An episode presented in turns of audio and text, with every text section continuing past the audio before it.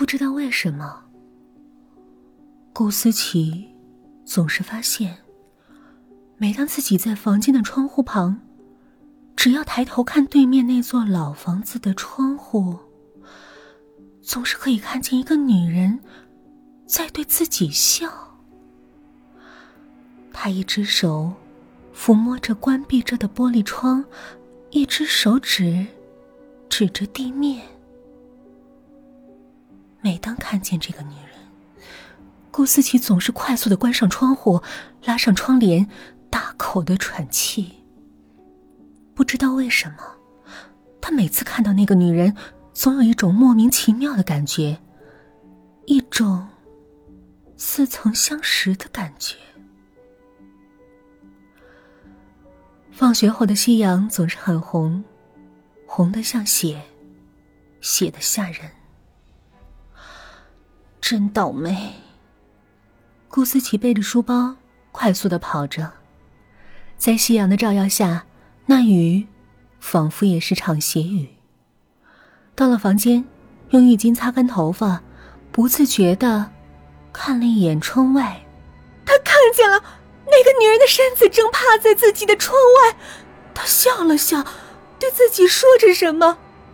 顾思琪什么都听不见，她沉浸在恐惧之中。他家住的可是五楼，那个女人怎么可能到窗户上来？顾思琪不敢再往下想，她准备关上窗户，刚刚碰到了那女人的手，那女人便惊恐的从五楼摔了下去。顾思琪慌忙的从窗户探出头来，天哪，那个女人已经死了！我是杀人了。顾思琪捂住脑袋，心里很恐惧。他沉静了一会儿，再去往窗下看。咦，怎么那个女人的尸体不在了？难道已经被警察偷走了？顾思琪木木的瘫坐在地板上，静静的等待警察查出凶手。可过了半天。家门依旧没有被敲开，只有闹钟在滴滴答答的走着，连呼吸声也很微弱。顾思琪放心了，他想，自己肯定没有看清楚那女人是死了还是没死吧？或许她被人送去医院了。天渐渐黑了。顾思琪准备去卫生间，有人敲窗子的声音。顾思琪惊恐的转过头，啊！顾思琪又看见了那个摔死的女人，那个女人的头破了，流了很多的血。她敲着关闭的窗户，瞪着顾思琪。顾思琪瘫坐在地上，带着哭腔问：“你，你为什么老是缠着我？”女人不说话，流的血更多了。看来，他是真的要死了。只见那个女人突然猛地打开了锁紧的窗户，她想要进来，可是由于平衡不稳，又摔了下去。她跑过去就拉住了那个女人。怎么回事？她怎么这么轻？正当顾思琪疑惑的时候，那个女人看了她一眼，随后就消失了。顾思琪脑袋嗡的一声，然后便没了知觉。